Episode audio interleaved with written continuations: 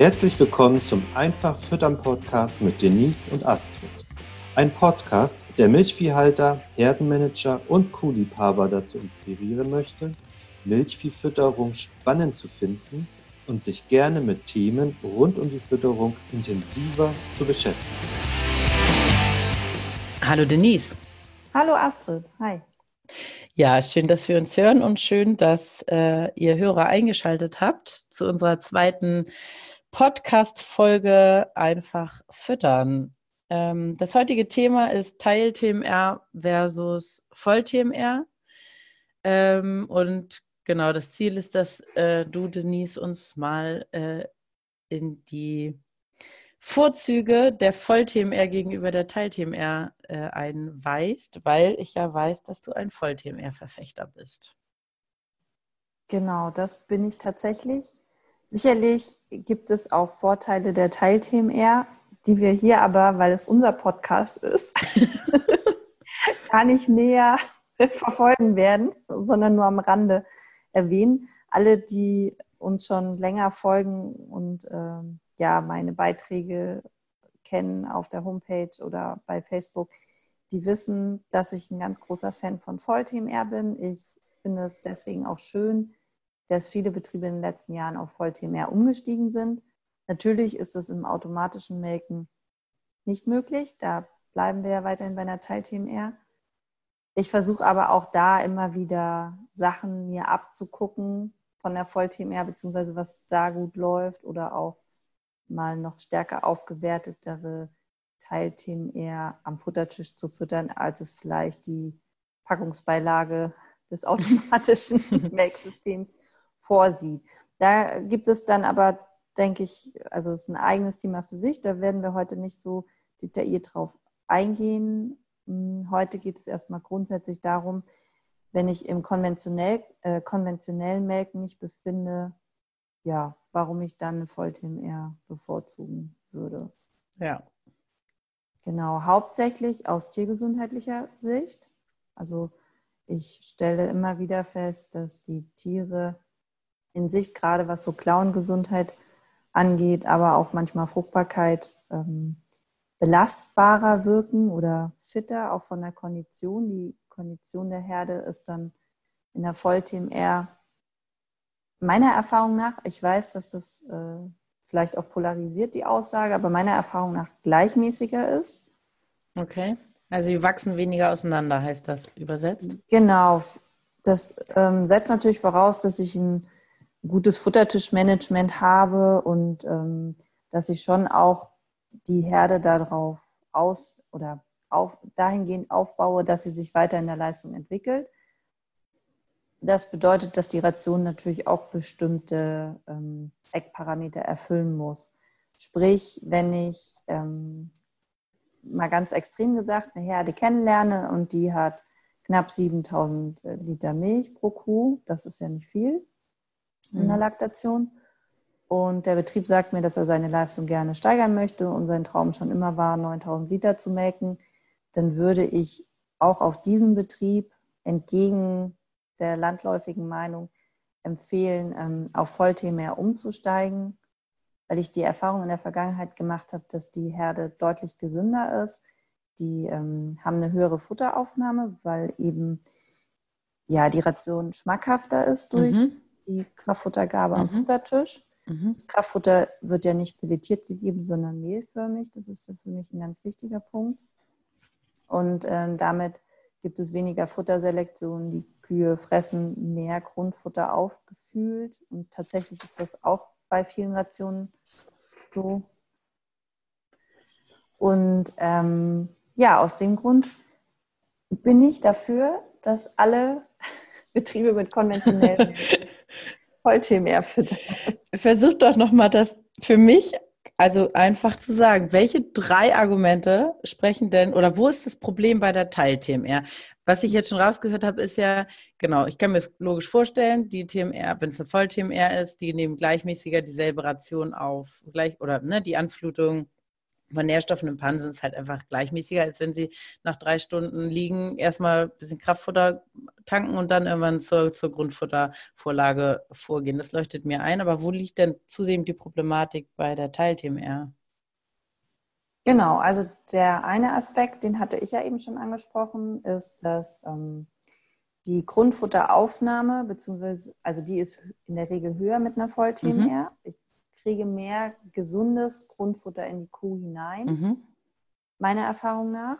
Ich kann dadurch die Gesamttrockenmasseaufnahme oftmals steigern, wenn ich die Herde auf eine Voll-TMR um ähm, switche. Einfach deshalb, weil wenn die Tiere, wie du es gerade schon richtig gesagt hast, vom Melken kommen oder so mal zwischendurch aufstehen und dann nur zur Kraftfutterstation gehen, um sich das Kraftfutter zu holen, dann fressen sie anschließend häufig nicht genug. Sie sind mhm. außerdem sehr stark abgelenkt von diesem, also gerade wenn Stationen dann auch sehr ausgelastet sind oder selbst wenn sie nur zu bestimmten Zeitpunkten am Tag ausgelastet sind, beispielsweise nach dem Melken.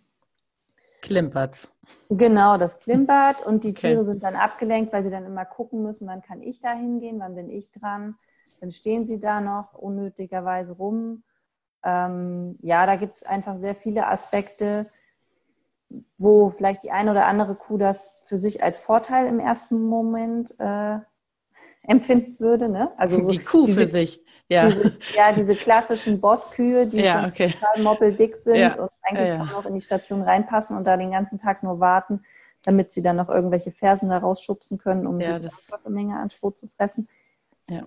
Das sind alles so ähm, Nebenkriegsschauplätze, die, denke ich, auch jedem bewusst sind. Also von daher ist ähm, die pH-Wertabsenkung zwischendurch, die fällt halt stärker aus bei einer Teilchen mhm. durch die Kraftfuttergabe ähm, und die äh, Gesamttrockenmasseaufnahme liegt meiner Erfahrung nach geringer. Und was für mich noch ein ganz wichtiger Punkt ist, und das ist eigentlich auch der Grund, weshalb ich die Betriebe immer gut überzeugen kann, das mal auszuprobieren, wenn sie vorher Teil-TMR gefüttert haben, dass sie auf Voll-TMR umsteigen, ähm, ist immer dann, wenn ich argumentiere mit der Laktationspersistenz. Weil ich bin der Meinung, mhm.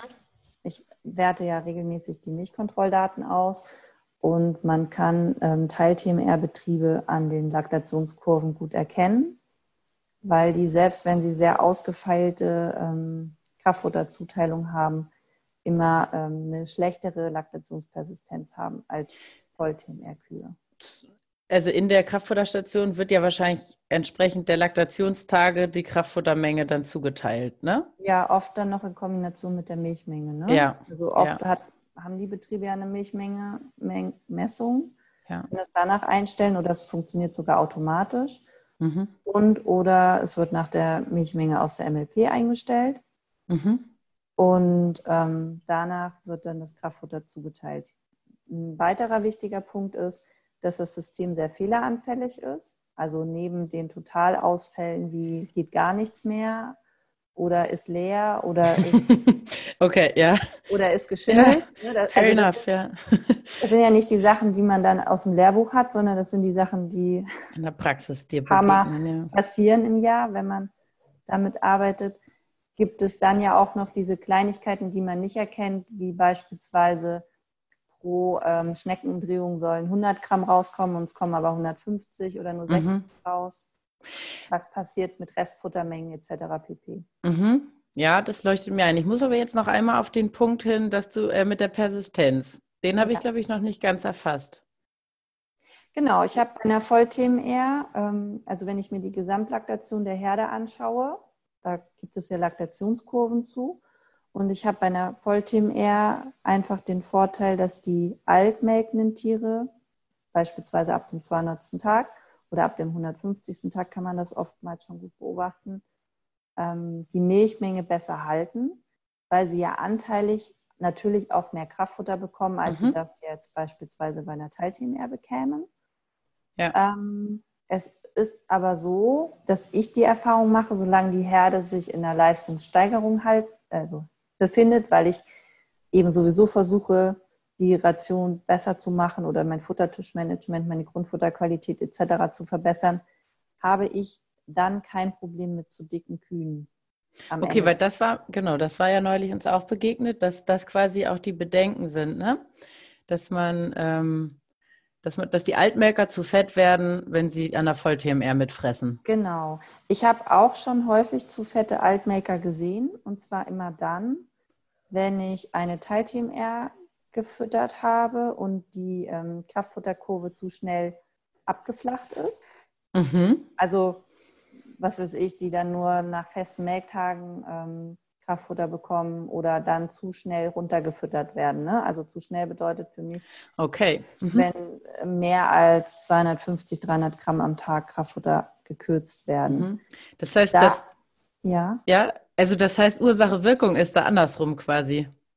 Die gehen in der Milch runter. Ja. ja also, okay. Oder der Klassiker ist, in der Voll-TMR habe ich immer dann dicke Kühe, wenn ich äh, beispielsweise zwei Leistungsgruppen füttern möchte mhm. und ähm, zwei Rationen habe, einmal für die Hochleistungskühe und einmal für die niedrigleistenden Kühe.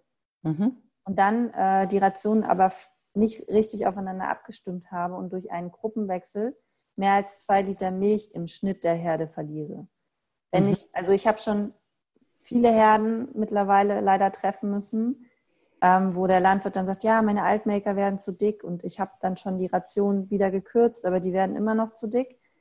Und dann ist es aber nicht das Problem dieser Altmaker-Ration oder dieser NL-Ration, sondern das Problem besteht einfach darin, dass die Tiere die Gruppe wechseln und zu dem sozialen Stress, den sie dann oftmals haben, wodurch sie natürlich auch nicht verlieren, haben sie dann noch eine Rationsumstellung. Und wenn sie dann vier Liter oder manchmal sogar sechs, ich habe auch schon acht Liter gesehen, oh.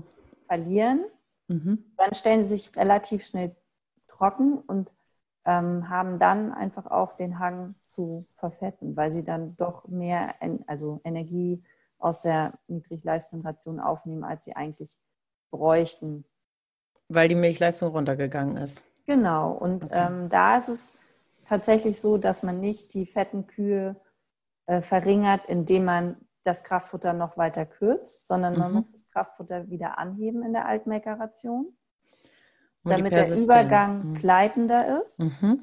Oder ich im besten Fall, das ist meine Empfehlung, ähm, die Ration bleibt gleich und ich mache einen Gruppenwechsel oder wenn ich den sogar noch vermeiden kann, mache ich im optimalen Fall gar keinen Gruppenwechsel, weil das auch immer, wie gesagt, Stress ist.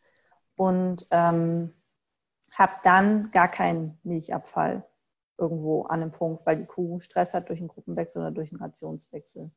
Das heißt, du empfiehlst auch gar nicht zwei Fütterungsgruppen? Ist das schon nee. die, das Zwischenfazit? Okay. Ja.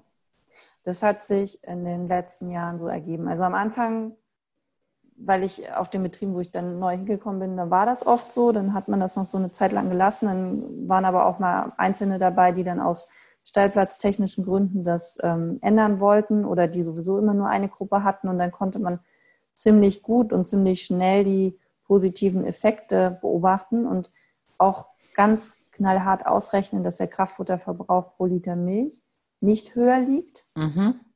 ähm, weil einfach die Tiere dann deutlich mehr Milch bis zum Ende der Laktation haben. Okay. Ja. Also die Laktationspersistenz ist in einer einphasigen, wenn man es jetzt mal so nennen darf, ähm, Voll-TMR am allerbesten. Ähm, in der Teil-TMR stark abhängig von der Einstellung der Fütterungskurven. Und wenn man sich mhm. die MSP-Daten anguckt, fällt da häufig auf, dass die nicht optimal eingestellt sind. Und äh, ja, dieser Kompromiss von zwei Rationen bei Voll-TMR ist für mich tatsächlich ein Kompromiss. Aber es dürfte doch auch für den Landwirt äh, auch einfacher sein, wenn er nur eine Ration für die melkenden Kühe genau. muss. Das ist also, ja auch immer das ist das ja noch ein positiver das, Nebeneffekt. Genau, auf das ich dann aufspringen kann, arbeitswirtschaftlich. Ja. Und auch äh, Futter hin und her schieben. Ne? Wenn ich dann abends spät merke, hm, die eine Gruppe hat gar nicht genug, dann mhm. kann ich das eben nochmal rüberschieben. Mhm. kann ich natürlich auch machen, wenn ich zwei unterschiedliche Rationen da liegen habe. Also es ist dann besser, als wenn die Kühe gar nichts zu fressen haben. Ja. Ähm, ist aber ja dann ein schlechterer Kompromiss, als wenn ich da die gleiche Ration hin und her schieben kann. Immer unter der Prämisse, dass ich meine Kraftfutterkosten im Blick behalte. Also wenn ich das jetzt umstellen will, weil ich habe vorher zwei Leistungsgruppen gefüttert und will dann nur noch eine Gruppe füttern, Dann muss ich mir einmal Status quo erfassen, wie hoch ist meine Futteraufnahme, Mhm. welche Milchmenge habe ich, ähm, ja, wie hoch ist mein Kraftfutteraufwand, wie hoch sind meine Kraftfutterkosten. Dann stelle ich das um Mhm. stell vorher natürlich nochmal alles trocken, was trocken kann. Also das ist halt Mhm. Blödsinn, wenn ich da jetzt irgendwie 15 Liter Kühe habe, die dann in drei Wochen trocken können, kann man die vielleicht auch schon mal zwei Wochen oder so früher trocken stellen. Ähm, genau, und dann stelle ich die Ration um. Nehme natürlich immer die hochleistende Ration dann für alle und nicht Ups. Okay, Ja, das ich- leuchtet mir auch ein. Genau, und äh, guck mal, was passiert. Und in der Regel steigt halt die Milchmenge an. Das liegt natürlich auch daran, weil ich einen höheren Kraftfutteraufwand erstmal pro Tag und Mhm. Betrieb habe. Mhm. Und Ziel ist aber natürlich, dass der Kraftfutteraufwand pro Liter Milch nicht ansteigt, beziehungsweise Mhm. sich dann nach einigen Tagen oder spätestens nach drei, vier Wochen wieder hinreguliert, so dass ich bei meinem Ausgangspunkt bin. Einfach darüber, dass ich mehr Milch habe. Genau, und dokumentiert habe ich das. Dadurch kann ich das auch wirklich überprüfen. Ne? Ja, also das ist immer ein wichtiger Punkt, weil ähm, das ist, gilt aber für alles, was ich äh, berate oder empfehle. Man schreibt sich das vorher auf, um das dann auch abgleichen zu können, Mhm. weil nichts drückt mehr als das eigene Bauchgefühl. Da nehme ich mich selbst auch gar nicht von aus. Mhm. Ja, okay, das heißt, die haben so eine oder du hast schnell eine gefühlte Wahrheit und hast aber aufgrund mangelnder Dokumentation eigentlich nicht die Chance zu überprüfen, ob das richtig wäre in dem Fall dann. Genau. Also so eine Umstellung macht da zum Beispiel auch immer viel mehr Sinn, wenn ich von den Melktagen irgendwie im Zielbereich liege. Das mag für jeden unterschiedlich sein, aber für mich ist immer so, wenn ich zwischen 170, 180 Melktagen liege, das ist so der Durchschnittswert. Und äh, wenn ich da drunter liege, dann kann ich das sowieso auf jeden Fall machen, weil dann habe ich ja einen hohen Frischmelkeranteil, dann kann auch nichts schief gehen. Mhm. Wenn ich eben viele Altmelker habe und beispielsweise deutlich über 200 Melktagen liege, dann ist so eine Systemumstellung vielleicht nicht ganz so effektiv, wie wenn Mhm. ich sie zu dem Zeitpunkt mache, wenn ich dann wieder viele Frischabkalber habe. Weil jetzt die Altmelker dann in der Milchmenge wieder hochzukriegen, das weiß jeder der Zuhörer selbst besser als ich. Ähm, so eine 15-Liter-Kuh nach oben zu bewegen, Teuer. eine kleine Herausforderung. Ja, okay. Ähm, ja, also Teilthema eher in den Fällen klar Roboter, da können wir vielleicht gleich ja nochmal was zu sagen, was man vielleicht Landwirten empfehlen kann, die da halt nicht von weg können von der Teil-TMR, aber irgendwie an sich die Vorteile von der vollen TMR ja, nutzen möchten, ob es da irgendwie so einen Zwischenweg gibt, da kannst du ja vielleicht gleich nochmal was zu sagen. Aber äh, die, die Problematik ist einmal Technik. Funktioniert sie denn tatsächlich so, wie sie ist? Pansenphysiologisch, dick Altmelker, also dicke Altmelker.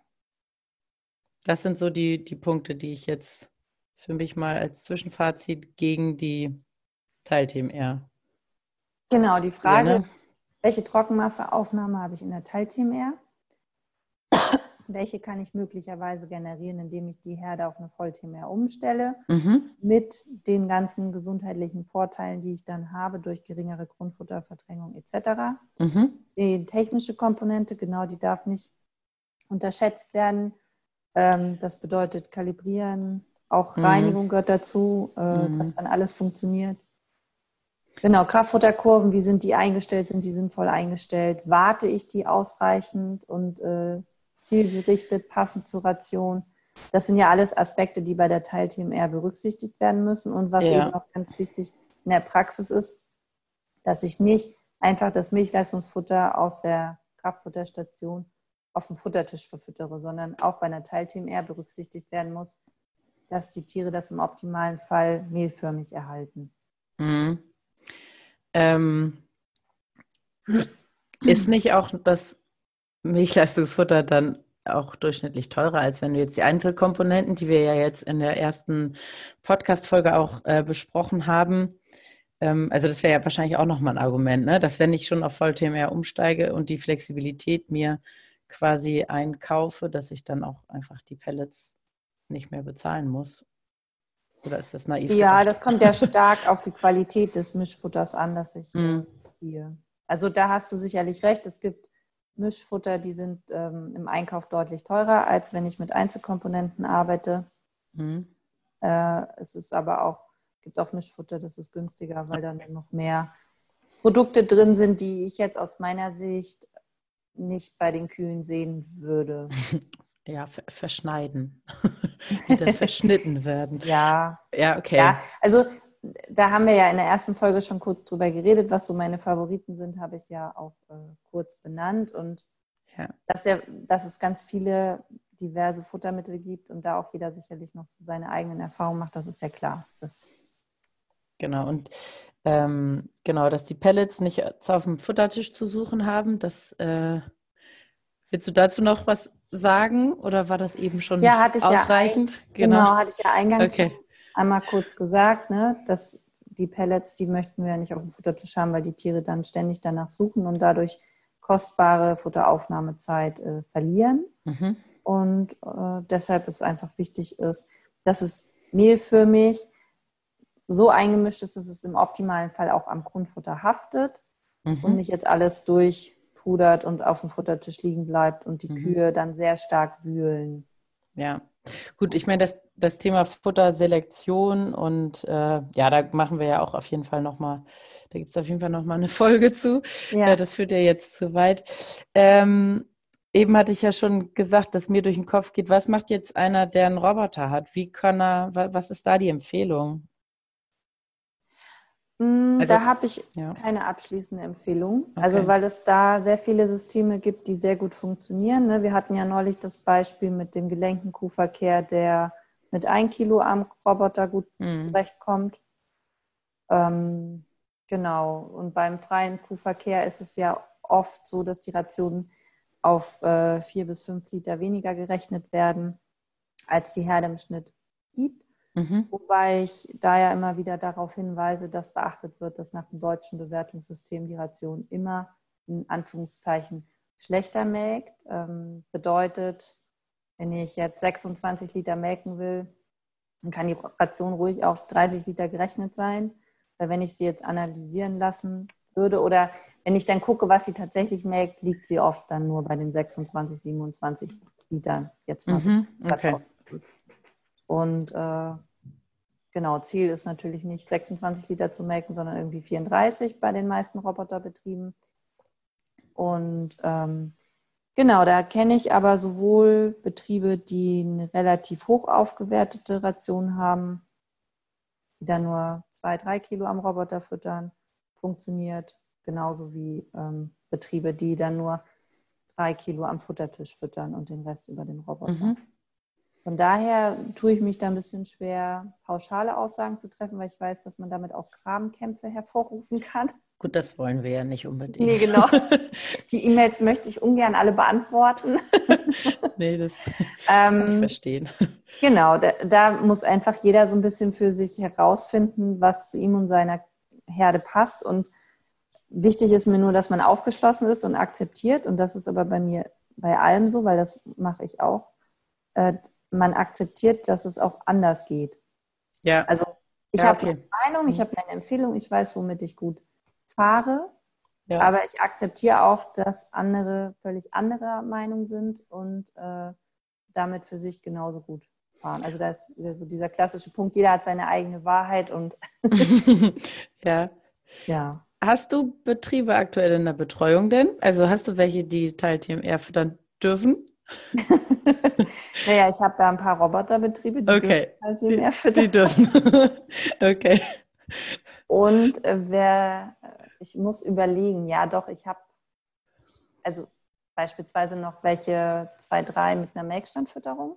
Mhm. Das ist ja auch streng genommen Teil TMR. Ja, und die Tiere sind es wahrscheinlich gewohnt. Also vielleicht ja, würden die auch wirklich schlecht laufen. Dann, ja. ne? Und äh, die Arbeitskräfte oder die Mitarbeiter dort sind es auch gewohnt, mhm. dass die Tiere sehr gut reinkommen. Der ganze Ablauf ja, baut das eingespielt. Auf. Ja, sind aber kleine Mengen, ne? Also oft unter einem Kilo, irgendwie okay. 0,8. Showfutter.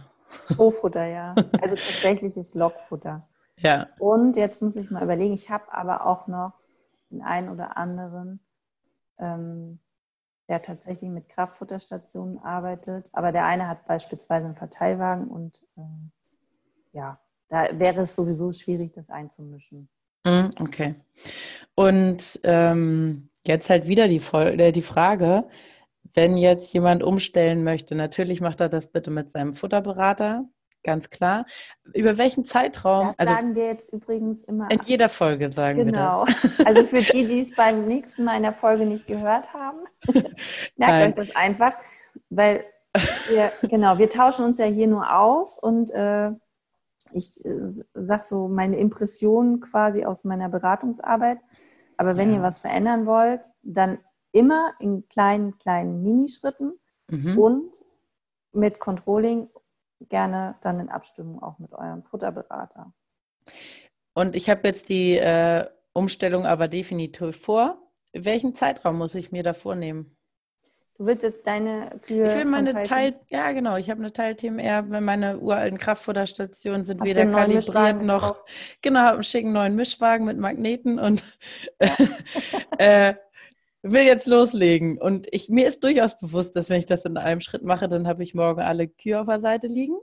Das möchte ich nicht. Nein, aber ist das eine Geschichte, das kann ich in zwei, drei Monaten machen oder ist das wahrscheinlich ein längerer Zeitraum, den ich mir davor nehme. Ja, muss. hängt immer ein bisschen davon ab, wie viel Kraftfutter deine Kühe jetzt noch an der Station bekommen. okay. Wenn ich einen Betrieb habe, wo die maximal drei, vier Kilo bekommen, dann mhm. kriegt man das sicherlich in acht bis zwölf Wochen ganz gut hin. Mhm.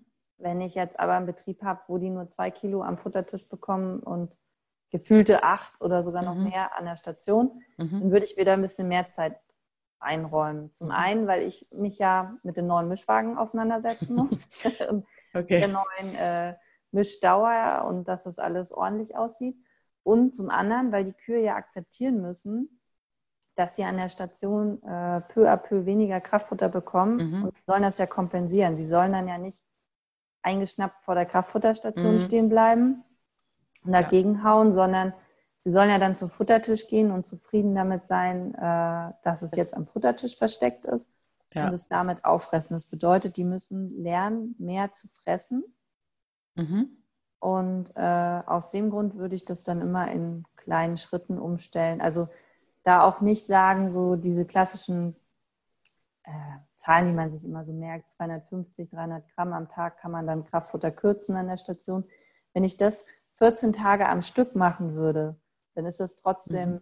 ein großer Schritt für die Kühe. Ja. Und wenn ich das über die ganze Herde mache, funktioniert das oft nicht gut und dann ist wieder das System schuld. Aber das liegt dann eben nicht am System, sondern es liegt einfach nur daran, dass ich das eben nicht nur ein, zwei Mal die Woche gekürzt habe, sondern ständig jeden Tag und die Kuh natürlich nicht morgens aufwacht und denkt, ach, ist ja wieder ein neuer wieder. Kalendertag. Stimmt ja, ja, heute kommt ja wieder weniger. Ja, okay. Ja. Also, dass sie sich langsam umgewöhnen können, das ist ein ähm, einschneide, einschneidender Systemwechsel und dass man sich dafür ruhig ein paar Monate Zeit nimmt, um das dann auch richtig zu machen. Kann, wie schnell kann der Landwirt die Umstellung in Milchmenge und in Tiergesundheit messen? Hm. Am Anfang würde ich jetzt erwarten, dass die Milchmenge im Schnitt der Herde gleich bleibt. Mhm. Ähm, so in den ersten Wochen. Irgendwann fangen dann die Altmelker an, mehr Milch zu geben. Mhm. Das ist aber so ein schleichender Prozess, wo ich jetzt behaupten würde, dass ein 150-Kuh-Betrieb nicht ohne weiteres aufgrund seines Trockenstellens und Abkalbungen ähm, mhm. so genau nachvollziehen kann. Da hilft es dann tatsächlich, den Futterberater mal zu bitten, sich die MLP-Daten zu nehmen und die Laktationskurven auszuwerten, um mhm. dann zu schauen, inwiefern die Persistenz der Altmelker sich äh, peu à peu verbessert. Mhm. Ich könnte mir auch vorstellen, oder häufig beobachte ich das, dass die Frischmelker besser einsteigen, weil die natürlich dann nicht erst so hochgefüttert werden müssen und so mhm. fixiert sind auf die Kraftfutterstation, sondern die, die kalben und dann kommen die in den Stall und dann kriegen die gar keinen, äh, gar keinen Zugang zu der Kraftfutterstation. Und äh, die starten dann auch besser durch, weil sie halt von Anfang an gleich lernen, dass sie auch Grundfutter mitfressen müssen. Ja, von daher, ähm, nee, ist erstmal das Ziel, dass die Herde insgesamt die Milchmenge hält und äh, die Inhaltsstoffe stabil sind und dass man dann nach einigen Wochen, also man hat in dem in dieser Umstellung ja auch nicht so viel mehr Kraftfutter investiert, ne, weil man stellt ja so peu à peu um. Ähm, ich mache das in den ersten Tagen auch immer eins zu eins und nachher wird dann das Kraftfutter weniger. Mhm. Also beispielsweise, wenn ich jetzt eine Herde habe und die hat im Schnitt äh, drei, vier Kilo an der Station, dann versuche ich ja diese drei, vier Kilo auf den Futtertisch zu packen. Mhm. Und dann nehme ich vielleicht nicht die ganzen vier, sondern versuche es mit 3,75, damit ich dann am Ende im Schnitt ein bisschen Kraftfutter eingespart habe und mehr Grundfutterleistung habe. Aber das mhm. hängt natürlich von der Gesamtration auch ab. Mhm. Ja. Ja, ich glaube. Nachvollziehbar? Kann ich, ja, ich habe jetzt ein Bild davon. Also ich will jetzt Voll-TMR. ja. ja. Nee, das, ähm, genau. Ich überlege gerade, ob mir noch was einfällt, was ich jetzt so. Du, Astrid, sonst schreibst du uns einfach eine E-Mail. ja, schreibe ich mir mal eine E-Mail. Gute Idee. Äh, könnt ihr übrigens gerne machen. Also wenn ihr Fragen dazu habt oder wir jetzt irgendeinen Aspekt ausgelassen habt oder haben, äh, weist uns da gerne drauf hin. Da freuen wir uns ähm, auf Rückmeldung. Genau. Ähm, ja. Ja. Spannendes Thema, finde ich. Also super spannend. Ähm, ja, finde ich auch. Macht auch immer total Spaß, äh, die Herden umzustellen.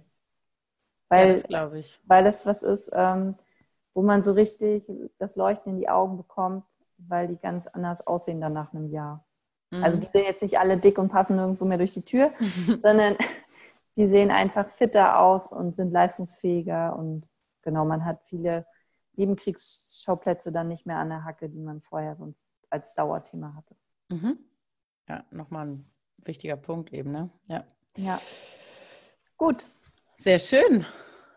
Dann bedanke ich mich für das Gespräch. Nein, ich bedanke, wir bedanken uns fürs Zuhören. Genau, und, das machen hoffen, wir. Ihr schaltet das äh, nächste Mal auch wieder ein. Bis dahin. Bis Tschüss. dann. Tschüss.